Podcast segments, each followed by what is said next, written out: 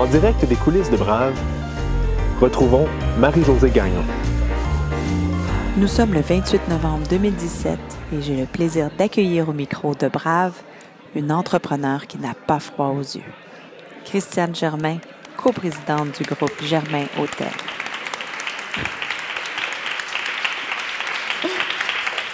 Bonsoir Christiane. Bonsoir Marie-Josée. Je suis vraiment heureuse de t'accueillir à, à ce deuxième épisode de Brave. Je suis très contente d'être ici. Merci d'avoir de, pensé à moi, de m'inviter. C'est vraiment un plaisir. Écoute, c'est partagé. Alors, tu es connue, notamment grâce à tes hôtels mhm. et aussi grâce au Dragon, encore plus d'ailleurs. Tu es présente dans les médias, mais tu demeures très privée. J'espère. J'espère. On en sait peu sur toi. Sachant que chez Brave, on raconte des histoires vraies dans, un dans une ambiance intime.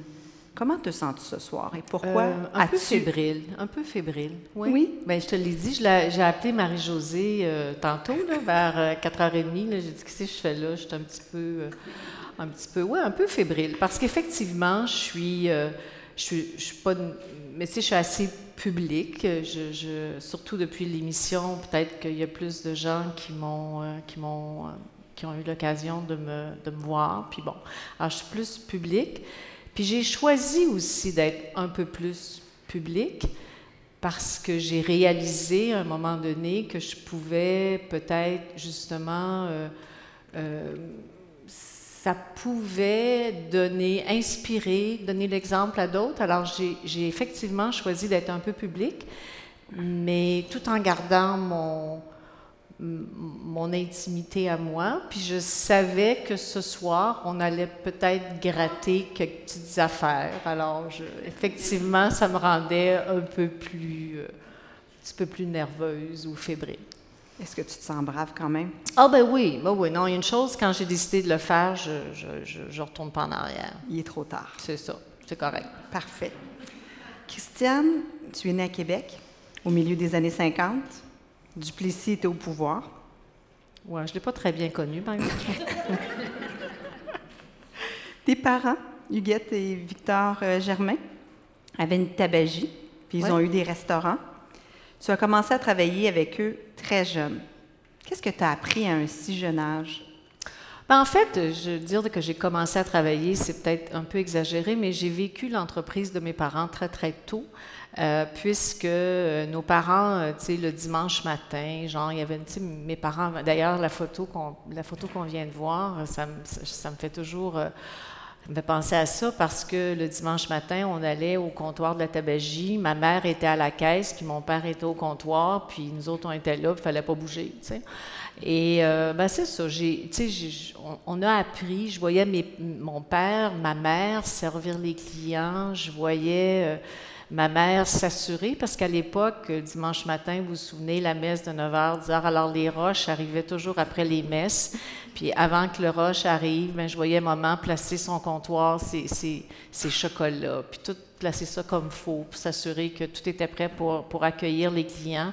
Puis un coup que les clients arrivaient, je vous assure qu'elle était prête, puis ça y allait au toast. Alors, donc, toutes les notions de service à la clientèle, les notions de base d'une opération, ça a commencé à rentrer à un très, très jeune âge. Puis toujours la place au client. Tu sais, je veux dire, toujours, nous autres, on n'avait pas le droit de bouger tant et aussi longtemps que le client n'était pas parti. C'est clair que ça dure encore aujourd'hui chez toi. Bien, ça, c'est ça, ça. part jamais, ces choses-là. moi, j'allais manger dans un restaurant, puis euh, euh, qui n'était pas nos restaurants, mais j'allais manger, puis quand je voyais que le monde commençait à attendre, parce que là, je me dépêchais parce qu'il fallait donner la place, Alors, c'est ça. c'est ça. Mais là, tu jouais pas beaucoup avec tes amis quand tu étais jeune. Quel genre de, petite fille étais-tu? Euh, non, moi, j'étais pas, j'ai pas été, euh, puis je veux pas faire pitié, là, mais j'ai pas eu, euh, j'ai eu une enfance très ordinaire. J'étais pas une personne, tu sais, je jouais pas beaucoup. Euh, puis, c'est ça. Je n'étais pas un enfant très, très. J'ai pas de. Premièrement, j'ai pas beaucoup de souvenirs de mon enfance. J'en ai quelques-uns, mais j'en ai, j'en ai pas beaucoup. Mes parents travaillaient beaucoup. OK? Et, euh, on, bon, ça. Mes parents travaillaient beaucoup. Puis, mais je n'étais pas un enfant. Je n'étais pas malheureuse, mais je peux pas dire que j'étais particulièrement hop la vie, là, tu sais. T'aimais pas beaucoup l'école non plus? Ah, ça, j'ai ça. J'ai pas aimé l'école, mais ça, c'est plus tard. Parce que j'ai commencé, quand j'ai commencé à l'école, j'étais, bon, première, deuxième année, puis ça allait assez bien. Puis à un moment donné, ma mère a décidé de m'envoyer à une autre école parce qu'elle voulait que, c'est ça, elle voulait, elle voulait que elle voulait que j'aille à l'école privée. Et là, euh, ça c'est en troisième année. Et c'était plus loin que chez nous. Puis maman, je me souviens, la première journée que maman est venue me reconduire à l'école, au collège de Bellevue, à Québec, elle m'a laissé sur le chemin Sainte-Foy. Puis je vous dirais que, en fait, tout le monde, tous les parents allaient reconduire leurs enfants à la porte. OK? Mais moi, ma mère, elle m'a laissé sur le bord du chemin. Elle a dit La porte est là. Alors, j'ai marché. Je pense que j'ai eu mal au ventre pendant trois mois. Tu sais, j'allais à cette école, j'arrivais à la classe, j'étais vraiment, vraiment très, euh, très stressée. Je trouvais ça très, très dur. J'avais de la difficulté à prendre ma place. Et je me souviens encore aujourd'hui, à un moment donné, je reviens à la maison et j'ai surpris une conversation entre ma mère et ma grand-mère qui vivaient chez nous. Et parce que ma grand-mère était inquiète, elle disait Christian n'est pas bien, là. je pense que tu en demandes trop. Puis ma mère de lui répondre Elle ne sera pas comme moi. Elle va faire face à la musique. Alors, ma mère avait cette espèce de... C'est ça, elle avait cette ambition pour moi que j'allais être capable de me débrouiller et que même en troisième année, à huit ans, je veux dire, j'allais apprendre qu'est-ce que ça prenait, qu'est-ce qu'il fallait, dans, qu'est-ce que ça prenait dans la vie pour se débrouiller. Alors, ça a été, euh, ça a été un apprentissage euh, très... Euh, qui a probablement changé ma vie, mais tu sais, j'avais huit ans quand même, je n'étais pas vieille. Puis en même temps, cette école-là, c'était une école privée où il y avait beaucoup, à l'époque, souvenez-vous, là, ben, vous vous souvenez pas, là, mais il y avait beaucoup de... Ces écoles-là, c'était... les, enfants étaient tous des, enfants de médecins, euh, avocats, tous des professionnels? Puis les enseignants, c'était des religieuses, puis les religieuses aimaient beaucoup les professionnels, et moi, je n'étais pas un enfant de professionnel, j'étais un enfant de restaurateur. Et à l'époque, être restaurateur slash entrepreneur, c'était pas une carte de visite qui était extraordinaire. Tu n'étais pas grand-chose dans la vie. Et tes parents n'étaient pas grand-chose. Donc, toi, comme enfant, par rapport aux religieuses, c'était pas fort non plus. Alors, je vous dirais que ça a été ma troisième, ma quatrième, ma cinquième, ma sixième année jusqu'en septième année où il y a une religieuse, Sœur Gisèle Rouleau, qui a fait la différence dans ma vie et qui m'a qui m'a aidée. Donc, ta mère, ta grand-mère ouais. et Sœur Gisèle Rouleau ouais. Qui t'ont donné des ailes. Oui. Puis il y a ton père aussi, qui a eu une énorme... Plus tard, par exemple. Une énorme influence sur toi. Oui, oui. Quel genre d'influence a-t-il eu sur toi? Euh, mon père a eu une influence... Euh, Bien, plus tard dans ma vie, mon père m'a, euh, je pense, bien pas je pense, il m'aimait beaucoup, mais ce que je faisais, c'était jamais assez bon. Fallait toujours en faire plus. Il fallait toujours en faire plus. Et comme je voulais tellement faire plaisir à mon père, que je, c'est ça, j'en faisais tout le temps. j'en faisais tout le temps. Alors, c'était, euh, c'est ça, j'ai été entourée de gens, j'ai, j'ai, pas étudié longtemps dans, dans ma vie, j'ai, euh, j'ai arrêté mes études assez tôt, Mais euh, je vous dirais que mon, mon, environnement familial a compensé pour bien des études que j'aurais pu, euh, que j'aurais pu faire ailleurs. Qu'est-ce que tu as appris de ton père? Euh, ben écoute, j'ai appris, en fait, j'ai appris beaucoup de choses de mes parents. J'ai vu mes parents toute, toute leur, leur, leur, vie durant là, travailler très fort, faire beaucoup de, alors, j'ai eu, j'ai eu l'exemple de, tu sais, tu pas, euh, pas de... Il faut que tu fasses des efforts dans la vie, tu sais. Moi, mes parents, c'était toujours, euh, faut que tu donnes l'exemple. Tu sais, donner l'exemple, ça, c'était comme... Faut pas que tu ne peux pas demander des choses à des gens si toi, tu le fais pas. Ou si tu ne fais pas ce que tu leur demandes, assure-toi que ce n'est pas complètement à l'opposé. Je veux dire, il faut que tu sois conséquent dans la vie. Donc, tu veux absolument devenir indépendante financièrement. Oui, très jeune. Et quel genre d'autres rêves as-tu quand tu es toute petite? Quel genre de quoi? De rêve. De quoi rêves-tu? Je rêve pas, moi.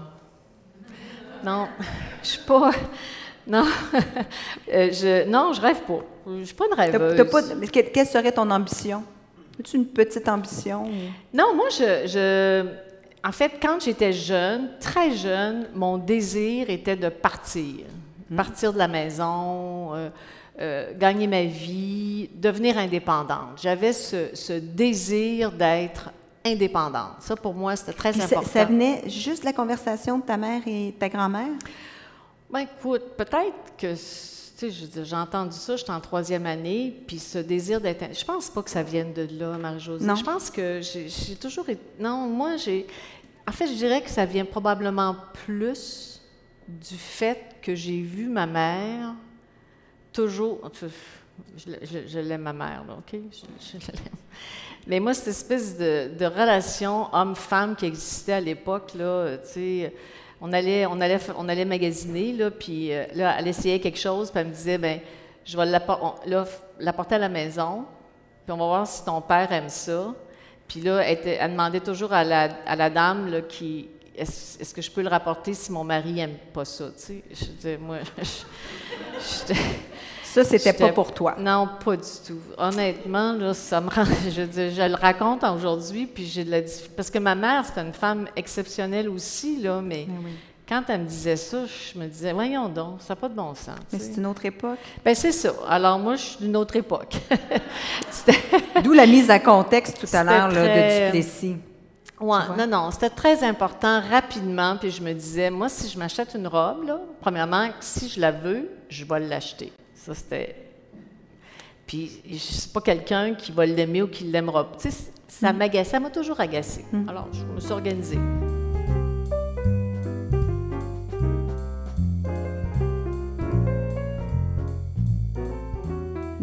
Non, seulement tu vas quitter euh, la maison, mais tu vas quitter Québec. Tu vas aller étudier euh, à Toronto, en hôtellerie. Ça, c'est un grand moment pour toi. Comment réagit ton père? Bien, avant ça, c'est parce que j'ai arrêté, j'ai arrêté d'aller à l'école. Puis là, mon père m'a dit, bien, c'est pas ah correct, tu, peux tu peux arrêter, mais il faut que tu travailles. Alors là, je suis allée travailler dans une banque. J'ai travaillé là un an. Et euh, banque provinciale. Alors, j'ai été engagée comme commis à l'épargne. Je gagne 72 de l'heure. Euh, pas de l'heure, par semaine. Excusez-moi, on recommence. 72 par semaine arrive un beau grand jeune homme. Je me souviens encore comment il est habillé. Tu sais, je dis, des affaires que j'oublie, mais ça, je ne l'oublie pas. Il arrive, puis on, jase. Euh, et, puis là, j'ai dit, tu, gagnes combien? Tu sais? Ça, c'est de l'audace, ça? Eh ben oui, mais non, mais tu gagnes combien? Alors là, il me dit 111. Hum? Hein? J'ai dit 111. Là, alors là, je m'en vais voir le directeur de la succursale. Et puis, j'ai dit, je comprends pas. Moi, ça fait un an que je suis ici je gagne 72 dollars par semaine, puis lui vient d'arriver, il gagne 111 dollars. Alors là, il me dit, euh, il dit, écoute, il y a deux raisons. Je dis, OK. Il dit, un, c'est un homme. Et deuxièmement, il a complété son cégep. Alors, là, je me dis, et c'est là que le retour aux études commence. Là, je me dis, OK, parce que là, j'avais pas, moi, j'avais pas complété mon cégep à ce moment-là. Alors évidemment, je ne peux, pas, je peux pas devenir un homme. En tout cas, ça ne me tentait pas de devenir un homme. Et euh, je me dis, bon, mais ben là, je vais retourner aux études. Et là, j'ai fait application, mais je ne voulais pas retourner au cégep. Alors, je suis retournée étudier à. Je suis, je suis allée aux études à Toronto parce que je me suis dit, je vais apprendre l'anglais. Puis l'anglais, ça va me permettre de faire d'autres choses dans la vie, tu sais. Et. euh, alors, c'est ça. J'ai dit à mon père que je, hein, je vais retourner aux études, puis tout ça, je m'en vais à Toronto. Puis là, mon père m'a dit, il dit, pourquoi tu vas à Toronto? Il dit, Christiane, il dit, tu pourrais, à ce moment-là, il y avait un, un Steinberg, euh, pas très loin de chez nous. Il dit, tu pourrais aller travailler comme caissière. Puis il dit, je suis certaine que dans peu de temps, tu deviendrais chef caissière. tu sais. Donc, il était très ambitieux pour toi. Oui, vraiment, beaucoup d'ambition. Alors, j'ai dit, écoute, papa, j'ai dit, je comprends, là, parce que, parce que je travaillais comme caissière à temps partiel dans une boutique de vêtements pour hommes. tu sais. alors, lui, il m'avait comme caissière. on va. Steinberg, tu apprendrais ton anglais là, avec les, les clients Ouais, anglophones. c'est ça. Ouais. Alors, je suis allée à Toronto, puis là, j'ai. euh, Tu as passé deux ans là-bas? Oui. Qu'est-ce que tu fais après? Tu rentres à Montréal? Euh, Est-ce que je suis rentrée à rentres pas Montréal? à Ouais, je suis rentrée à Montréal. Ouais, je suis- Non, non, non, je suis rentrée à Québec après. Mais je suis rentrée à Québec, mais là, je visite mon frère parce que mon frère est à Montréal et il étudie, mon frère Jean-Yves, il étudie à l'Institut de tourisme et d'hôtellerie. Et là, je me cherche un peu. Je viens de finir mes études, mais entre nous, j'ai pas étudié beaucoup. OK? Je suis allée, encore une fois, à Toronto, à l'école de la vie. Moi, c'est l'école qui me sert vraiment le mieux. OK? Alors, je suis à l'école de la vie à Toronto, puis je, je- je fais quelques cours un petit peu euh, par-ci, par-là. Et euh, je reviens, et là, euh, je visite mon frère, je vois une annonce dans le journal, dans la presse. Je vois une petite annonce et euh, c'est un qui annonce un, poste, un- une compagnie américaine qui est à la recherche de directeurs d'au- de restaurants pour ouvrir un hôtel, pas un hôtel, mais un restaurant à Montréal. Alors là, j'appelle la firme de recrutement, puis je leur dis, parce que souvenez-vous, moi, je m'étais fait dire que le salaire, parce que j'étais une fille, c'était moins élevé. Alors là, je leur dis, écoutez, je suis une femme et j'ai 20 ans. Est-ce que je peux faire application pour le poste? Alors, ils me disent oui. Alors là, je fais application et je suis retenue parmi euh, les, finalistes et je m'en. L'entrevue a lieu, ça vous donne une idée de, de l'époque, l'entrevue a lieu dans une chambre d'hôtel. Dans une chambre d'hôtel, place du Puy. J'oublierai jamais ça. Mais le, le- le type qui faisait les entrevues venait de San Francisco. Alors, à ce moment-là, c'était plus. En tout cas, bref, peu importe. Puis j'étais la seule fille, en fait, qui passait en entrevue, tu sais. Et euh, l'entrevue. Alors, je me rends à Place du Puy. Je me vois encore, la petite chaise, puis la table ronde dans la chambre d'hôtel. Et euh, on fait l'entrevue. Et là, j'ai été sélectionnée parmi les cinq personnes qui ont fait euh, le- la formation à Et là, San tu vas diriger un restaurant à 20 ans à Montréal. Ouais. C'est quand ouais. même impressionnant. Oui, oui. Mais non, effectivement, non, mais ça a été une école, sincèrement, là, extraordinaire. Moi, je suis arrivée à San Francisco. Premièrement, l'expérience que j'avais de la restauration, c'était apprendre sur le tas. Tu sais, c'était ça, là, à ce moment-là, de- de- dans le Mais là, j'arrive à San Francisco. Je suis dans une, j'ai été engagée par une compagnie qui a une centaine de restaurants à travers les États-Unis. Et là, j'ai une formation de six mois. Tu sais, c'est un cadeau, cela, là, tu sais. Et là, je comprends de toute la notion de formation, puis de... Tu sais, ça aussi, ça m'a donné vraiment beaucoup, ça m'a donné une énorme confiance en moi et ça m'a, ça a contribué aussi à valoriser ce métier-là, tu sais, qui est, qui est parfois est très... euh, Alors, j'ai, euh, finalement, j'ai fait six mois de formation. Le restaurant de Montréal n'était pas prêt pour l'ouverture. Je suis allée travailler à Vancouver parce qu'il y avait déjà un Victoria Station à Vancouver. Puis après ça, j'ai fait l'ouverture de Montréal. Et tu es resté, t'es resté là un an et demi? À peu près, près? ouais. Ouais, à peu près. Et là, t'avais-tu envie de retourner à Québec? Euh, non, non. Toujours non, pas. là, j'avais le goût de... je- non, là, je m'étais dit, je vais aller travailler parce que je- là, il y en a un an et demi, c'était assez, là, ça faisait un bon bout de temps. Pourtant, c'était pas très long. J'avais le goût de faire d'autres choses. J'avais le goût de faire d'autres choses. Moi, j'étais une millennial avant le temps, OK? Alors, c'est pour ça que les millennials, aujourd'hui, ils ne m'impressionnent pas tant que ça, parce que moi, j'ai tout, tout fait ça. Non, non, mais ce que je veux dire, c'est correct, c'est super, les millennials, mais moi, j'étais, tu sais, euh, il n'était pas question, euh, un an et demi, c'était assez, là, il fallait que je fasse d'autres choses. Et euh, je, mon souhait, c'était de travailler pour une compagnie aérienne parce que je voulais voyager, je voulais euh, voir, euh, faire le tour du monde et je me disais, je vais travailler, puis en même temps, je vais avoir des billets pas trop chers. Alors, j'avais donc été engagée par une compagnie, par American Airlines, et au même moment, mon père a débarqué, puis il m'a proposé de, de revenir à Québec et de faire, euh, de faire un restaurant. Puis en tout cas, j'ai toutes mis mes conditions parce que j'en avais.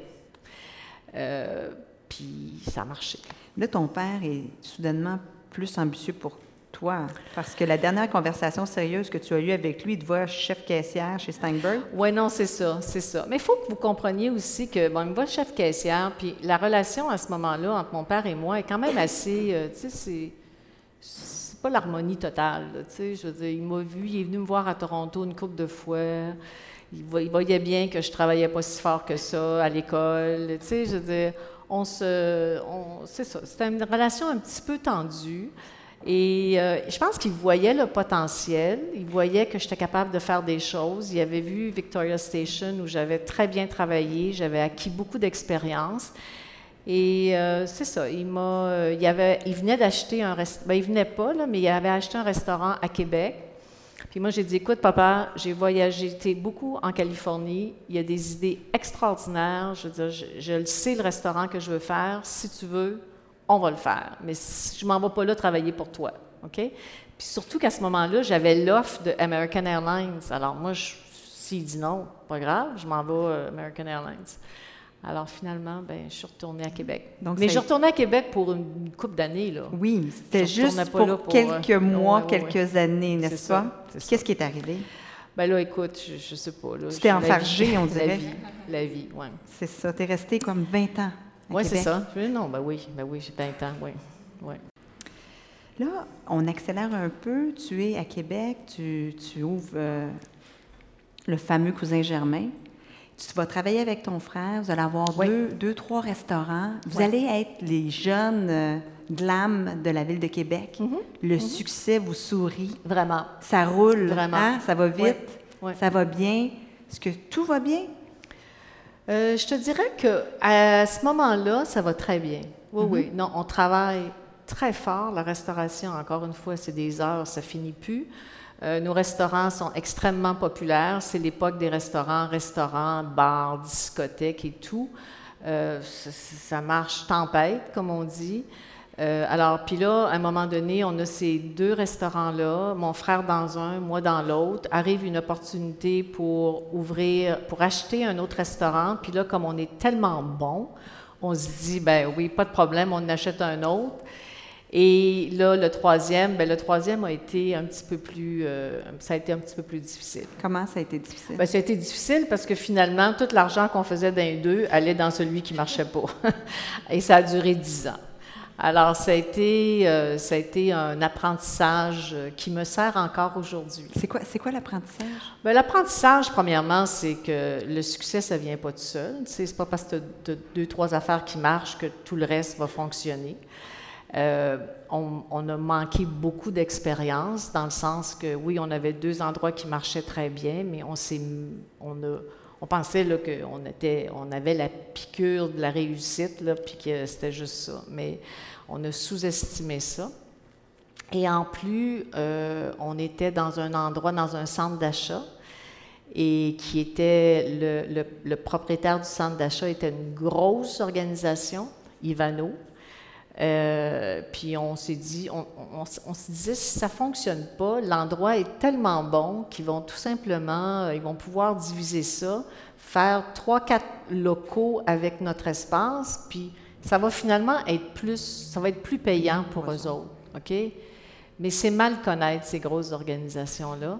Alors, ils nous ont tenus dix ans avec un bail. Et euh, alors, on a été obligés, ben, on aurait pu faire faillite, mais ce n'était pas ce qu'on voulait faire. Alors, on a été obligés de respecter notre bail pendant dix ans. Et ça a été financièrement, euh, ça a été, ben, c'est ça. Mais c'est arrivé, on n'avait on avait pas 30 ans. Alors, donc, tu peux te permettre, si la même chose arrivait aujourd'hui, ben, ce serait effectivement beaucoup plus difficile parce que recommencer à 60 ans, c'est plus difficile que de recommencer à 30 ans. Et, euh, mais comme je vous dis, c'est une expérience qui me sert encore aujourd'hui. Puis, Quand euh, aujourd'hui ça va bien, de façon générale, nos affaires vont bien, mais on n'est jamais à l'abri d'une petite bad luck. Et tu sais, tu sais aujourd'hui, tu en es convaincu que le succès n'est pas automatique. Ah, ça, c'est sûr. Ça, c'est sûr. Même si de l'extérieur, ça semble toujours, ça semble toujours facile. Tu sais, Le succès, euh, euh, que ce soit euh, n'importe qui, un, artiste, une personne dans le milieu des affaires, n'importe quoi, on, on, oublie ça. Mais d'ailleurs, il faut que je te fasse une confidence. Pour moi, tu es la Roger Fédéraire de l'entrepreneuriat. Et Seigneur, et mon Seigneur. En tout cas, Parce que je, sais comment c'est difficile ce que tu fais. Ouais, Puis toi, là, tu es toujours impeccable, parfaite, attentionnée. Oui, c'est bien gentil. Merci beaucoup. Et, ça, ça, a l'air tellement facile. Puis tu n'as jamais une déclaration euh, déplacée. Oui, mais écoute, on n'est pas toujours ensemble. on n'est pas toujours ensemble. C'est pas toujours parfait. J'aime bien gentil, par. J'aime ta franchise. Oui. À 26 ans, il arrive quelque chose de majeur dans ta vie.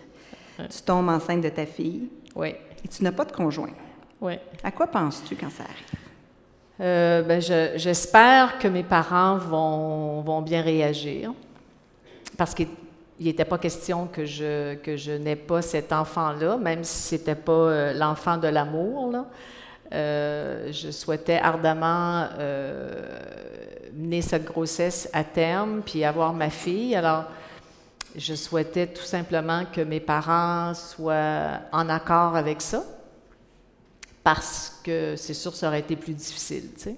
Comment ça s'est passé, la Très bien. Avec tes parents? Avec mes parents, ben j'ai averti ma mère de le dire à mon père. En fait, non, c'est pas ça. Là, j'ai appelé ma mère pour lui dire, parce que je, voulais, moi, le dire à mon père, mais je voulais que maman le prépare un peu. Et euh, alors, c'est ça. Je parlé à maman, puis j'ai dit, et puis là, j'ai dit, elle dit, laisse-moi aller avec ça. Alors, j'ai appelé mon père, puis je lui ai annoncé, puis euh, je lui ai dit, t'as pas t'inquiéter, je vais continuer à travailler. Tu sais, c'était comme, moi, c'était ma, sécurité, c'était, je vais continuer à travailler.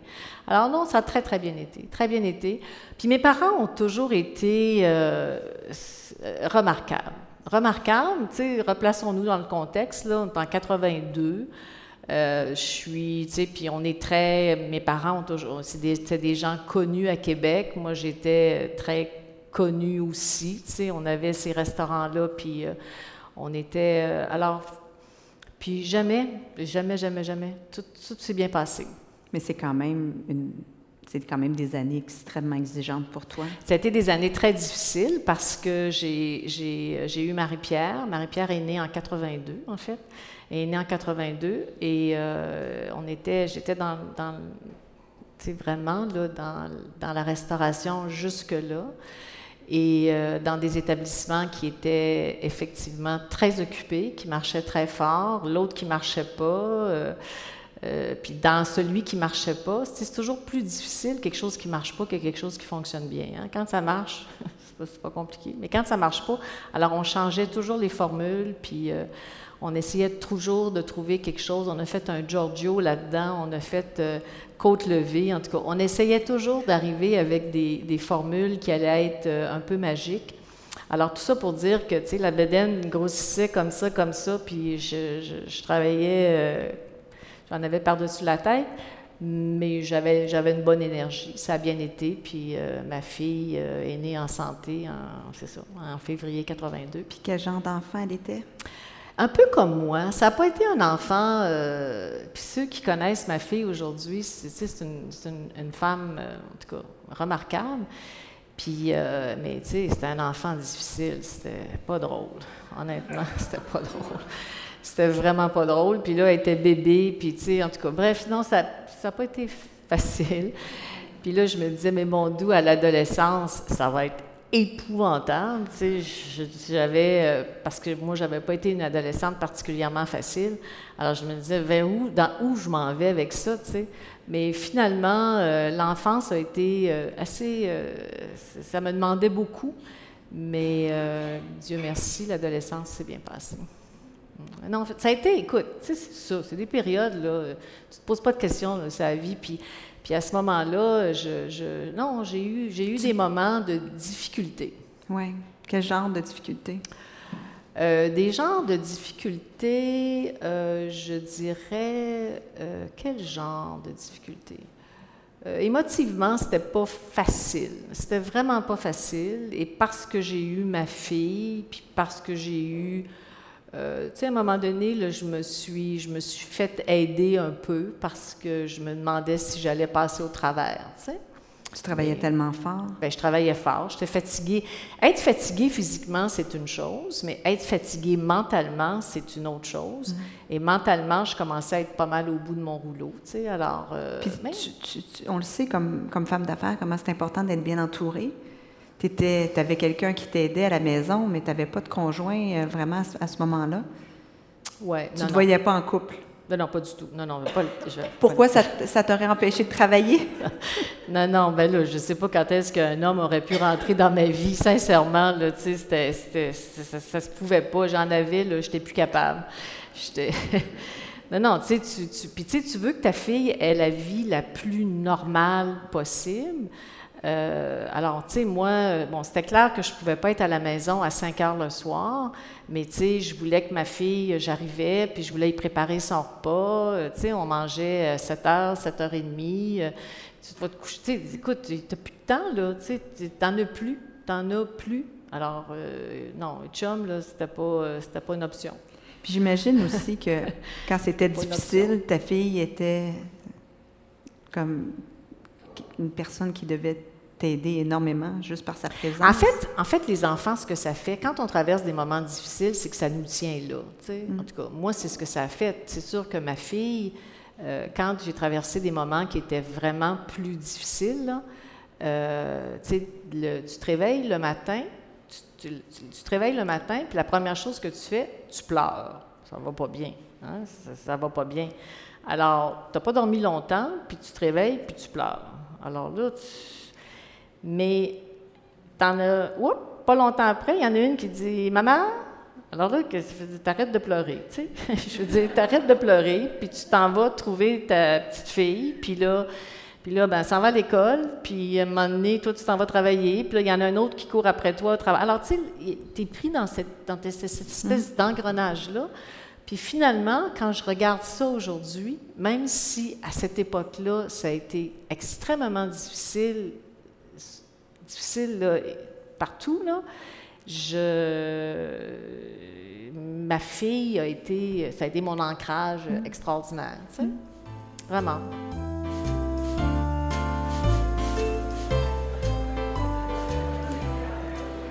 Son principal coup de foot de l'époque sera professionnel. Il s'est produit lorsqu'elle est entrée avec son frère à l'hôtel Morgan de New York.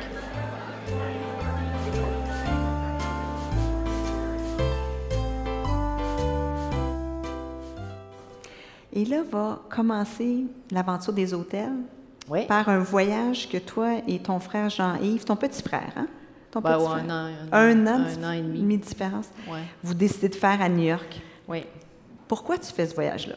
Bien, parce que là, on a vendu, euh, on a toujours le restaurant qui marche pas, mais on en a vendu, on a vendu le, le cousin Germain, qui était celui où, euh, où moi je passais la- le plus clair de mon temps.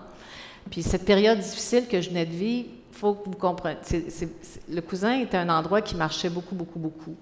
Euh, puis il se passait beaucoup de choses et j'étais tellement fatiguée qu'à un moment donné, j'étais plus capable d'être là. tu sais. Il y avait trop le bruit de l'endroit là, je devenais, euh, c'était très difficile. Et euh, à un moment donné, mon père me dit, dit, j'ai un offre parce que, je ne sais pas s'il y a des gens de Québec ici, mais le Bogart, qui était notre gros compétiteur, est devenu public, une compagnie publique. Et puis, euh, évidemment, il fallait qu'ils fassent des acquisitions. Alors, ils ont fait un offre pour acheter le cousin Germain. Alors, mon père me dit, euh, une belle offre. Ben, j'ai dit, écoute, super, vends. Il dit, qu'est-ce que tu vas faire? J'ai dit, inquiète-toi pas pour moi, pas de problème.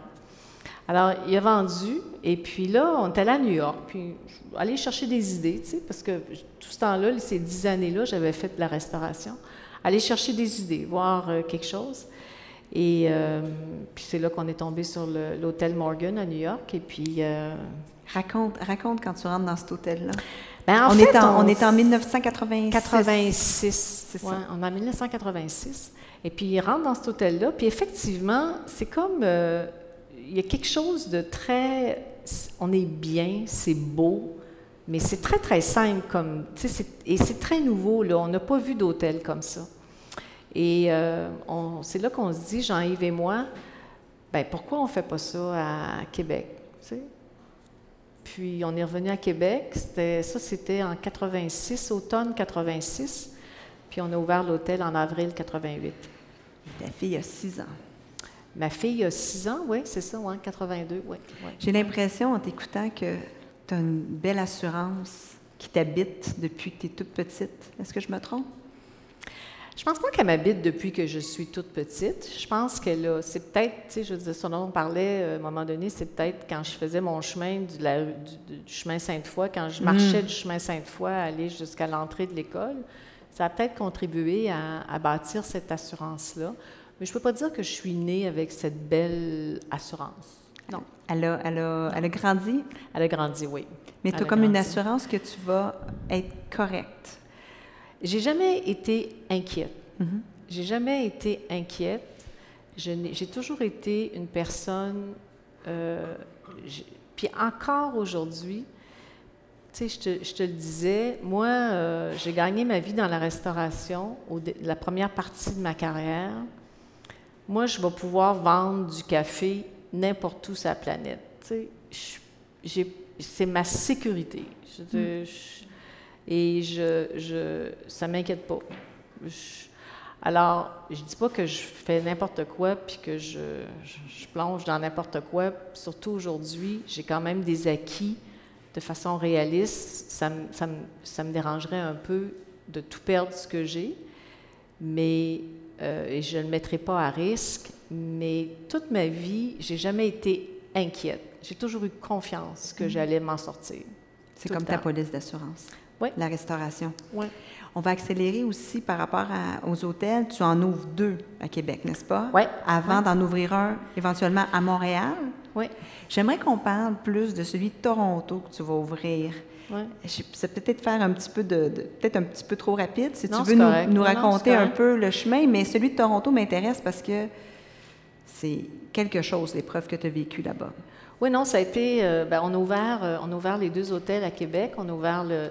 En fait, la seule chose que j'ajouterais sur Montréal, c'est que ça a été intéressant de. Juste. L'hôtellerie, contrairement à la restauration, c'est très exigeant en termes d'investissement. OK? Un restaurant, mettons, tu peux faire, euh, tu peux ouvrir un restaurant, ça va te coûter un million, puis c'est beaucoup d'argent, là, mais tu sais, je veux dire, c'est faisable. Un hôtel, tu sais, c'est des millions. Alors, c'est très difficile de.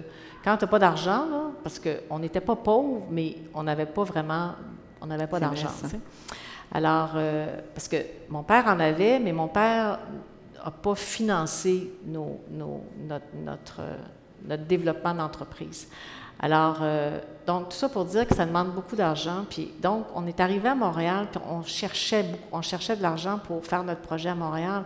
Puis, on se faisait toujours dire, ben à Québec, vous autres, les Germains, ça marche, vous êtes connus, puis c'est correct. Mais à Montréal, ça ne marchera pas. tu sais, Je dire, c'est comme on n'est pas capable d'aller à Montréal. Alors, ça, ça m'insultait. tu sais, Je me disais, ils se prennent pour qui ce monde-là? tu sais? Alors, finalement, on a ouvert Montréal et Montréal a marché. OK? Et alors, donc, quand on a ouvert Montréal, là, on a comme, on a comme réalisé qu'on avait quelque chose et qu'on pouvait ouvrir Toronto. On avait, quand je dis quelque chose, c'est qu'on avait une formule, on avait un produit qu'on pouvait ouvrir à la grandeur du Canada. Puis évidemment, Toronto, fallait passer par là. Alors, on a ouvert Toronto, et, mais tu sais, il y a quand même quatre ans qui se sont écoulés. Hein? 99, Montréal, 2003. Et on ouvre Toronto. À ce moment-là, c'est le SRAS. Je ne sais pas si vous vous en souvenez, mais en 2003, la ville de Toronto est nommée par l'Organisation mondiale de la santé comme ville à ne pas visiter. On ouvre un hôtel. Super. Alors, ça a été une année extrêmement, vraiment extrêmement difficile. Et en plus, à cette époque-là, en 2002, on avait acheté l'auberge attelée. Et ça, ça a été une autre erreur de parcours. Même si tout le monde trouvait l'auberge attelée extraordinaire, il n'y avait pas beaucoup de monde qui y venait. Alors, ça a été. Puis l'autre affaire que je vous dirais là-dessus, on a acheté l'auberge attelée parce, à cause de moi. Parce que je l'aimais. Mais achetez pas des affaires que vous aimez. Surtout dans, ce, dans des, en, business, quand tu aimes trop quelque chose, quand tu le veux trop, fais négocier ça par quelqu'un d'autre. Alors, tout ça pour dire qu'on l'a payé trop cher. Et en plus, c'était complètement à l'opposé de ce qu'était notre, notre autre business, avec une culture complètement différente. Alors, tout un hôtel à Toronto qui est dans une crise, parce que la ville est dans une crise, puis tu n'as aucun contrôle. Tu ne peux rien faire, moi, là, je ne peux absolument rien faire. Et là, en même temps, on a un hôtel euh, qu'on vient d'acheter, une petite affaire de 25 chambres. Puis là, tout le monde qui sont là, qui sont habitués à avoir un patron qui est sur eux autres, avec eux autres, 24 heures par jour. Puis moi, ce n'est pas le même genre de, de je suis pas le même genre de gestionnaire. Alors, écoutez, ça a été dans 2002, 2003, des années incroyables. Vraiment. Tu fais la route comment? Ah, je fais la route. Mais Fais-tu la route en, auto? Non, bien à ce moment-là, je fais beaucoup de train. Je fais beaucoup de train. Oui, je fais beaucoup de train. Et puis, euh, on voyageait en train. Puis, ça m'est arrivé de faire la route, de faire euh, le trajet en voiture, mais je voyageais surtout en train. Ouais. Puis, puis North Atlee en, voiture. je pense qu'il y a eu une période où c'était encore pire parce qu'il y avait un troisième élément qui est venu euh, ajouter à, la, complexité qui existait déjà. Tu as eu la visite de quelqu'un. Ah, Jacques Chirac. Ah non, mais c'est ça. Ouais, c'est ça, super. Non, c'était vraiment. Mais ça a été une Vous arrivez à point. C'est drôle, je le racontais tout à l'heure, je sais pas. Oui, c'est ça, je le racontais tout à l'heure. Mais ça, vient hein? ça vient d'où? Ça, ça vient de. Je reçois un appel de Jean Pelletier, qui à ce moment-là est chef de cabinet de Jean Charest. J'avais connu évidemment M. Pelletier. Jean Chrétien. Jean Chrétien, mhm. merci. J'avais connu M. Pelletier alors qu'il était maire de Québec. Et euh, alors, il m'appelle un lundi soir et il me dit. Euh, un petit peu mêlée parce qu'il n'est pas tard, mais je suis en décalage. J'arrivais d'Allemagne, puis j'étais un petit peu endormie. Alors, il me dit euh, Christiane, Jean Pelletier. J'ai dit Oui, Monsieur Pelletier. Alors, il dit J'ai un ami qui aimerait aller passer ses vacances au Québec au mois d'août. Alors, j'ai dit Oui. Il dit Juppé veut qu'il aille à Sakakomi. Puis là, j'allume parce que je savais que M. Pelletier était ami avec M. Chirac. Alors, il dit, Juppé veut qu'il aille à Sakakomi, mais il dit, moi, il dit, Sakakomi, c'est pas pour Chirac. J'ai dit, OK. Et là, Alors, il dit, je pense qu'il aimerait ça chez vous. Alors, je lui dis, puis là, nous autres, l'auberge à c'est la période la plus occupée de l'année et la période où on a le plus de réservations, là, déjà. Euh, alors là, je me dis, bon, lui, il vient sûrement pas tout seul. En tout cas, j'ai dit, écoutez, Monsieur Pelletier, euh, l'hôtel est assez occupé. Je suis pas certaine qu'on va être capable de l'accommoder. Alors là, euh, il me dit, vous avez, vous avez pas une petite maison là? Ben oui, j'ai dit oui, mais j'ai dit, écoutez, j'ai un petit chalet. Puis j'ai dit, j'ai fait quelques changements, mais j'ai dit, quand j'ai fait les rénovations, je les ai pas faites dans le but d'accueillir un chef d'État. J'ai dit, c'est assez. Alors, il dit Est-ce que je peux aller voir? Je dis Pas de problème. Il dit Demain. Je dis Pas de problème, mais moi, je ne peux pas. Je vous laisse les clés à l'hôtel, au Germain, à Montréal. Alors, il me rappelle le lendemain, mardi. Il dit Écoutez, je suis allé visiter, tout est beau, je recommande à Chirac. Et combien de temps reste-t-il Trois semaines. Et ces trois semaines-là, moi, j'avais la responsabilité, il fallait que je l'accueille à tous les jours. Mais là, tu as Toronto là, qui roule avec Moi, j'ai Toronto, ça en tout cas, c'est l'enfer. Et là, tous les jours, là, je suis à Montréal. C'est pendant la crise, ça, à Toronto. Hein? C'est pendant la crise à Toronto, en plus. En plus. Et le merc et à tous les jours, je fais la navette Montréal-North Atlee parce qu'à tous les soirs, à 7 heures, il faut que je l'accueille à la salle à manger. Alors, ça a été. euh, Mais comment tu passes à travers des moments comme ça? Là, c'est drôle un peu, mais j'imagine à l'époque, c'était pas tout à fait euh, Non, non, mais. comique. Oui, mais tu t'en fais pas avec ça. Là. Je veux dire, il faut pas que tu t'arrêtes à ça, là, parce que ça, ça marche pas. Là. Tu, sais, tu le fais, puis, puis en même temps, tu sais, tu le fais, puis. Euh, puis j'ai vécu une expérience extraordinaire, tu sais, je veux dire, c'est quand même, tu sais, tu côtoies, euh, tu côtoies euh, Jacques Chirac, tu sais, puis, puis tu sais, quand il y en a eu le dernier soir, parce que j'étais allée visiter ma fille en Allemagne. Ma fille avait passé l'été en Allemagne. Puis le dernier soir de leur séjour, il dit Madame Germain, ça nous ferait plaisir de vous accueillir à notre table ce soir. Alors, tu sais, j'ai mangé avec Monsieur Madame Chirac, puis Marie-Pierre, moi, on était tous les quatre, tu sais. Alors, tu sais, c'est des, c'est des, c'est des, c'est des moments ex- exceptionnels, tu sais. Alors, puis ils m'ont reçu à l'Élysée quelques mois plus tard. Donc, euh, ça a été un été hallucinant, mais en même temps, je garde de très bons souvenirs de tout ça. Là, tu sais, euh, c'est pas de... Puis quand, quand ça va pas mal, quand ça va pas bien, quand ça va très mal, quand c'est très difficile, puis les clients se présentent pas parce qu'il y a une crise euh, de santé Ouais, publique, ouais, ouais. Comment, comment tu vis avec ça? Puis qu'est-ce que tu fais? Bien, à un moment donné, est arrivée cette histoire-là à Toronto, on ne pouvait rien changer. Tu sais, on ne pouvait pas rien changer. On a, c'est sûr qu'on on avait des, des- des gros engagements financiers qu'on ne pouvait pas rencontrer, mais en même temps, les gens étaient assez intelligents pour savoir qu'on n'avait aucun contrôle là-dessus, c'était pas de notre faute. Alors, dans ce temps-là, tu gardes, tu gardes le lien avec les gens, tu sais. Les, est- ça donnait rien là, de nous de rendre la situation plus difficile. Alors les gens ont été patients et puis euh, tout le monde on a passé au travers.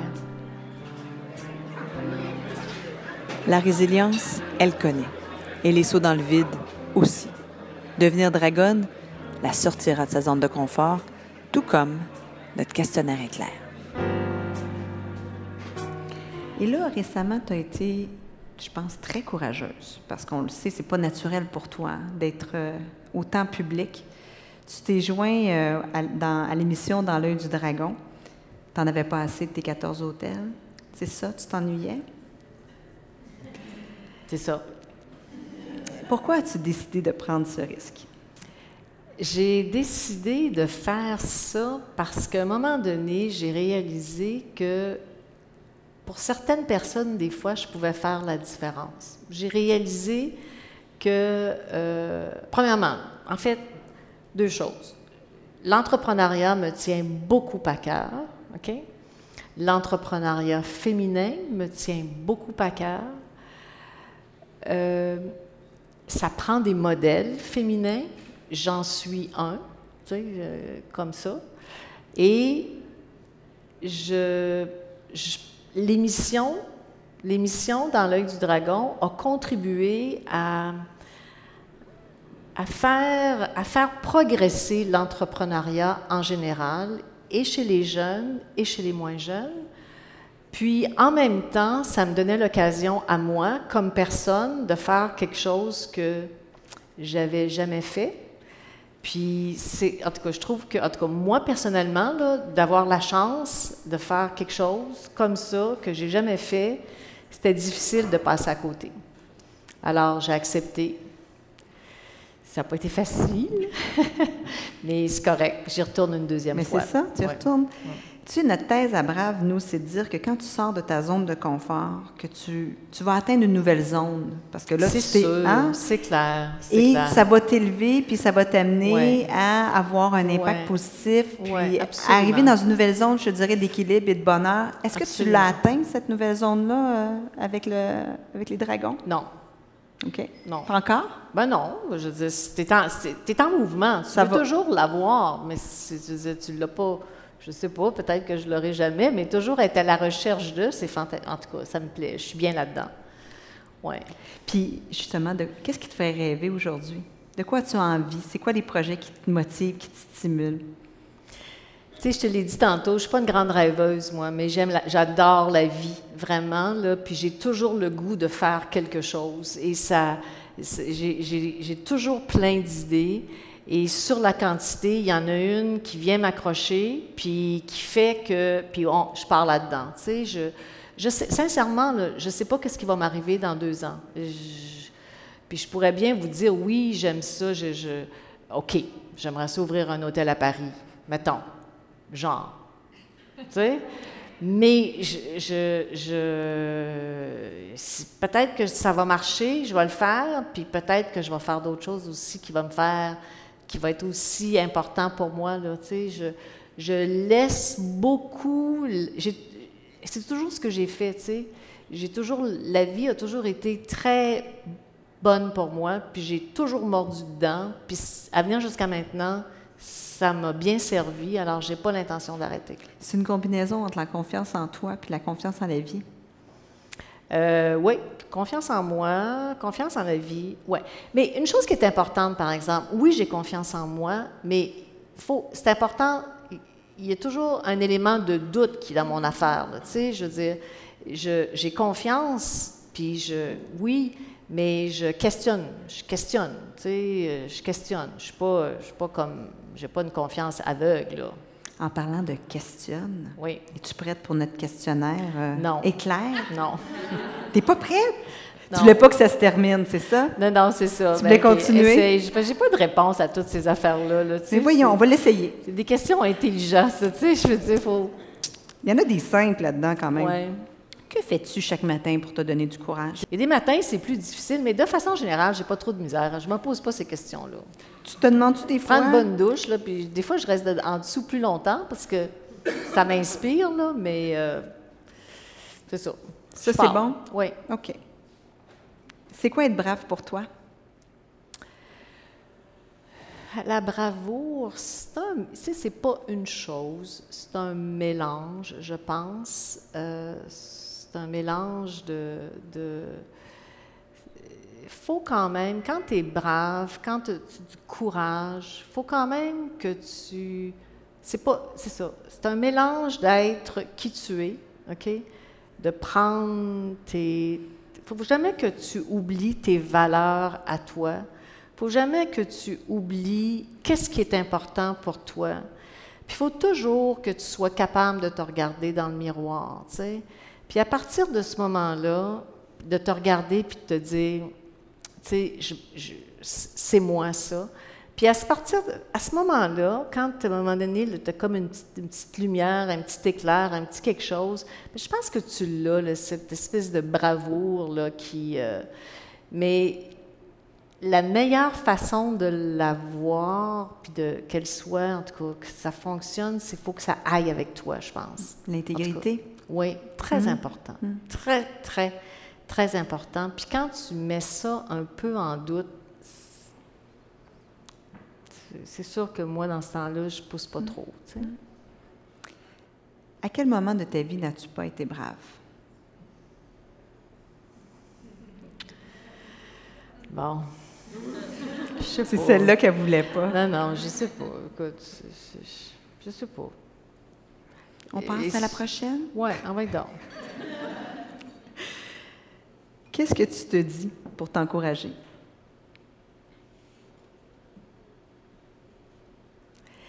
Qu'est-ce que je me dis pour m'encourager? Écoute, moi, je suis pas une lâcheuse, tu sais, je dis, je suis vraiment pas une lâcheuse. Euh, c'est, euh, je, je, je lâche pas. Je lâche pas. Tu sais, c'est pas ma nature, c'est que je vais aller jusqu'au bout. Là. Tu sais, je vais vraiment essayer fort. De, je vais Donc, il n'y a aucun moment où tu n'as pas été brave? Non, faut pas dire ça. faut pas dire ça. Mais, mais euh, écoute, il y en a peut-être, là, mais oui, oui, il y en a. Là, des fois, des affaires que je fais pas parce que, tu sais, en même temps, même si j'ai pas été brave, c'est pas grave, ça m'intéresse pas. C'est ça. Parfait. tu sais, je veux dire, oui, il y a des affaires que je ferai pas. Tu sais, je sauterai pas en bas de, je pas en parachute. Puis ça prend énormément de bravo, mais moi, je le ferai pas. Ça m'intéresse pas. Quelle personne incarne le mieux le courage pour toi? Je pense que c'est ma mère. Ouais, je pense que c'est ma mère. Ma mère a fait, a fait une rupture d'anévrisme à 72 ans.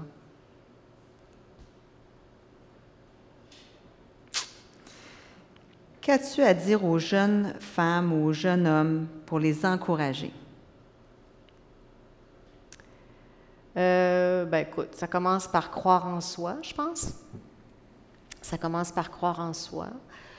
Euh, puis, tu sais, on parle, on parle beaucoup au niveau de l'entrepreneuriat, on parle beaucoup de la passion, tu sais.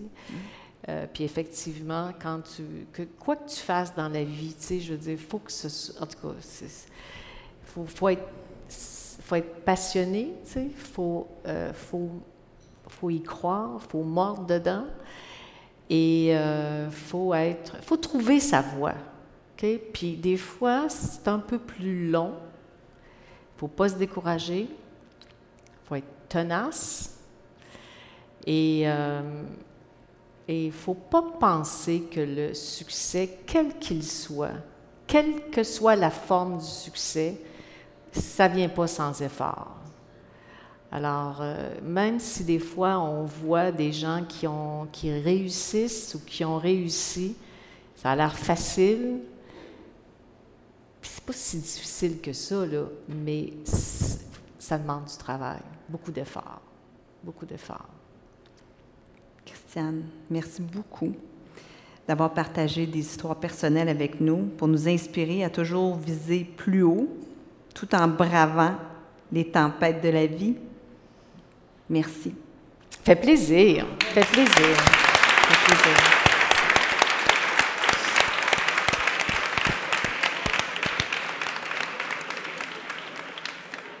Vous pensez que c'est la fin? Eh bien non. Je vous laisse avec son commentaire au sujet de sa mère, puis quatre questions de l'auditoire et ses réponses qui en valent l'écoute. Compte tenu que les questions sont peu audibles, nous avons décidé de les réduire. Je veux juste, c'est parce que j'ai eu un petit moment d'émotion quand j'ai parlé de ma mère. Je veux juste vous dire que elle a eu sa, sa rupture d'anévrisme à 72 ans, puis elle était vraiment, là, elle a tout perdu euh, côté gauche, en tout cas. Puis le courage qu'elle a démontré à réapprendre, à parler, manger, elle n'a jamais remarché, mais tout le reste là, qu'elle a. Alors, c'est quelque chose qui m'a mm. beaucoup ému. Euh, c'est pour ça que ma mère a été un exemple de courage vraiment pour moi euh, mm. exceptionnel. Alors, mm. je voulais juste vous le dire parce que là, j'ai dit ça, puis rien après. Bonsoir, euh, bonsoir Christiane. Merci bonsoir, beaucoup, Nathalie. Merci pour cette superbe entrevue. Euh, vous avez été une visionnaire parce que c'est clair qu'arriver avec le concept des hôtels germains, aujourd'hui vous regardez ça, c'est quoi le futur de l'hôtellerie aujourd'hui? On est dans le monde de l'intelligence artificielle, on est tous chez nous sur nos iPads, on sort plus. Euh, c'est quoi le, le next step pour vous de votre industrie? Je sais pas. je sais pas. Non, je, écoutez, c'est une très bonne question, merci, mais euh, je, je, le, je le sais pas. D'ailleurs, euh, aujourd'hui, j'étais en rencontre avec des gens parce qu'on est en train de planifier justement une, une, une discussion avec nos, nos, nos équipes pour euh, pour parler de ça. Et j'étais en train de, on est en train de choisir les gens qui vont collaborer avec nous pour animer ces discussions qu'on va faire autour du futur de l'hôtellerie, mais surtout de notre futur à nous. Alors, euh, donc, je ne sais pas, c'est une... Euh, moi, je, je, crois beaucoup au changement, de façon générale. Tu sais, je crois beaucoup au changement. Euh, j'ai absolument pas de difficulté avec ça, mais euh, je ne crois pas que tout va être bouleversé de façon euh, aussi profonde que ce qu'on veut bien nous laisser croire aujourd'hui. Alors oui, il y a des changements, oui, il n'y a plus rien qui est pareil, mais euh, les, valeurs, moi je crois beaucoup aux valeurs de façon générale, les valeurs des individus, les valeurs des entreprises, et je pense qu'on va pouvoir continuer encore pour bon nombre d'années à construire des, des, univers autour des valeurs des individus. Alors, qu'est-ce que ça va donner? C'est sûr qu'on va s'ajuster. On s'est ajusté depuis 30 ans, alors c'est sûr qu'on va le faire encore dans les prochaines années. Mais euh, on va travailler autour de ça, certainement. Merci, merci euh, pour l'entrevue à toutes les deux. Selon vous, euh, qu'est-ce qu'il faudrait faire de plus pour que les femmes entreprennent plus? Merci.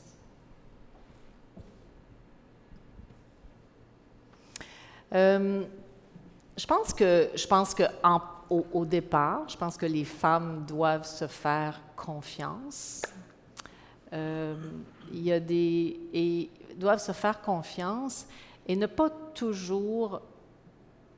Puis, ceci étant dit, il y a un rythme aussi. Hein? Il, y a, un rythme dans l'entrepreneuriat, que ce soit chez les hommes ou chez les femmes.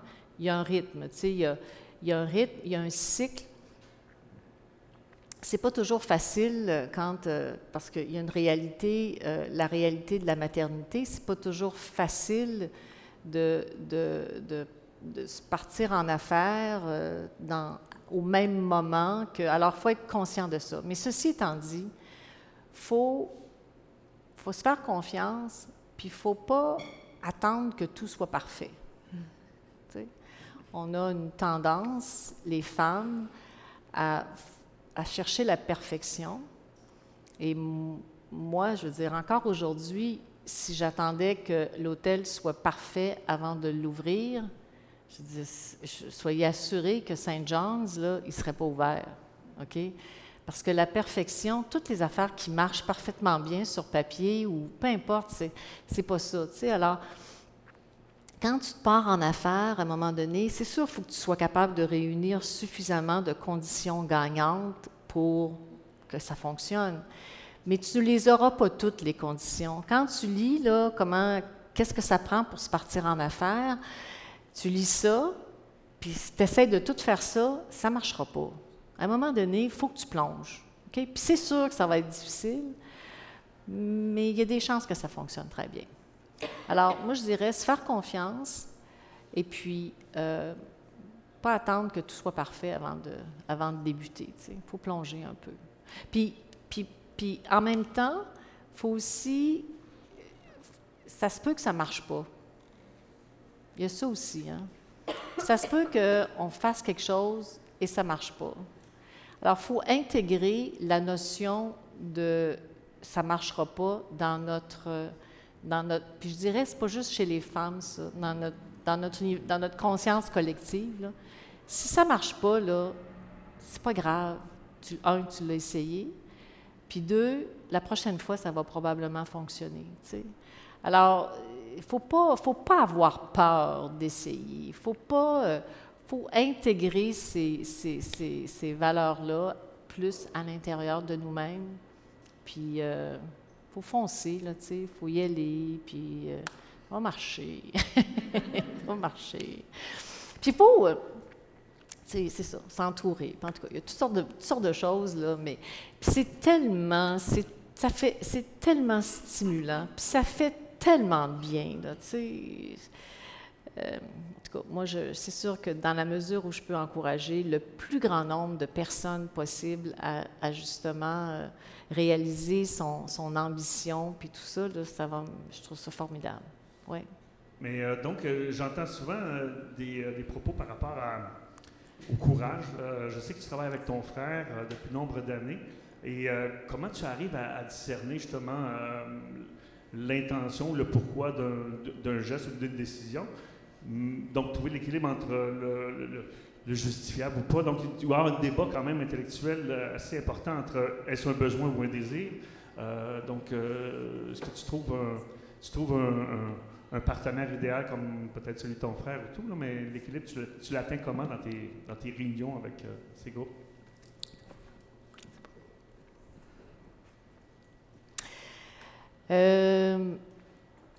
Écoute, Benoît, c'est drôle que tu me poses cette question-là parce que, en fait, euh, équilibre, c'est pas un mot qui est bien, bien, euh, que j'utilise beaucoup. je, suis pas, euh, je suis pas la personne, c'est pas quelque chose que je recherche. je le vis probablement.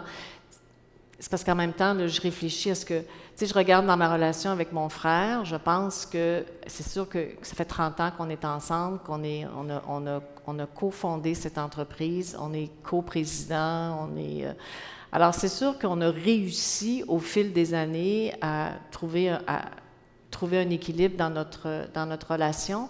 Mais l'équilibre, elle se trouve beaucoup en, fin de parcours. Moi, je ne vis pas un équilibre à tous les jours. OK? Il y a des jours, ça va, ça, on se parle ce soir, on va super bien avec mon frère, mais il y a des journées, ça va pas bien pantoute, là, mais ce qui est important, c'est à un moment donné de regarder ça sur une, plus longue période, puis d'être capable de justement de faire le... Et la même chose dans, dans nos projets, tu sais. Il y a des projets qu'on va regarder des fois, puis euh, euh, c'est, Au départ, ça n'a vraiment pas de bon sens, OK? Puis à un moment donné, tu arrives au bout d'un certain temps, puis il y, a comme y a comme une démarche qui s'est faite, puis là, tu arrives que le projet a plus de sens. Il y a comme un équilibre qui se fait. la même chose au, départ, des fois, tu es emballé par un projet, tu go, go, go, puis finalement, ça se réalise jamais.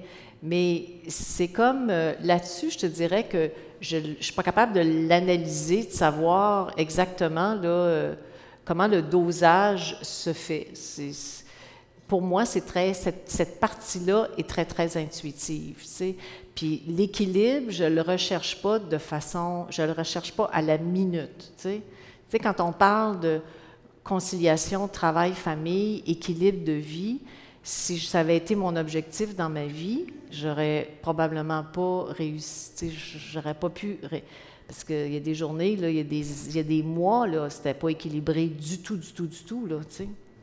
Mais aujourd'hui, j'arrive, j'ai une super belle vie, là, tu sais, je suis contente de ma vie aujourd'hui, là, tu sais. Super euh, entrevue, je suis euh, vraiment touchée euh, par votre histoire, je trouve que c'est vraiment inspirant. Merci. La question que je me posais, vous avez parlé, bon, de ne pas lâcher, hein, vous n'êtes pas de lâcher, vous avez dit, puis en même temps, tout à l'heure, vous avez dit, bien, ça se peut des fois que ça ne marche pas. Oui. À quel moment est-ce qu'on Hmm. peut se dire, OK, là, j'ai persévéré, j'ai persévéré, mais à quel moment on se dit, OK, là, je ne vais pas m'acharner? À quel moment on dit, OK, c'est bon, là, je- ça ne marchera pas, je passe à d'autres choses? Je te dirais la réponse rapide là-dessus. Je te dirais que c'est quand, à un moment donné, tu es obligé de, On parlait d'intégrité tout à l'heure, on parlait de valeur, on parlait. faut qu'à un moment donné, tout, ce que. Tes choses, il faut que tu sois capable de, faire ça à l'intérieur de tes valeurs, puis à l'intérieur de ton intégrité. Si tu arrives des fois, puis tu penses que si tu veux que ça marche, faudrait que tu, tu fasses peut-être des choses avec lesquelles tu n'es pas confortable, ben moi, je trouve que c'est un, un très bon signal. Tu le fais, en tout cas, moi, c'est bon signal.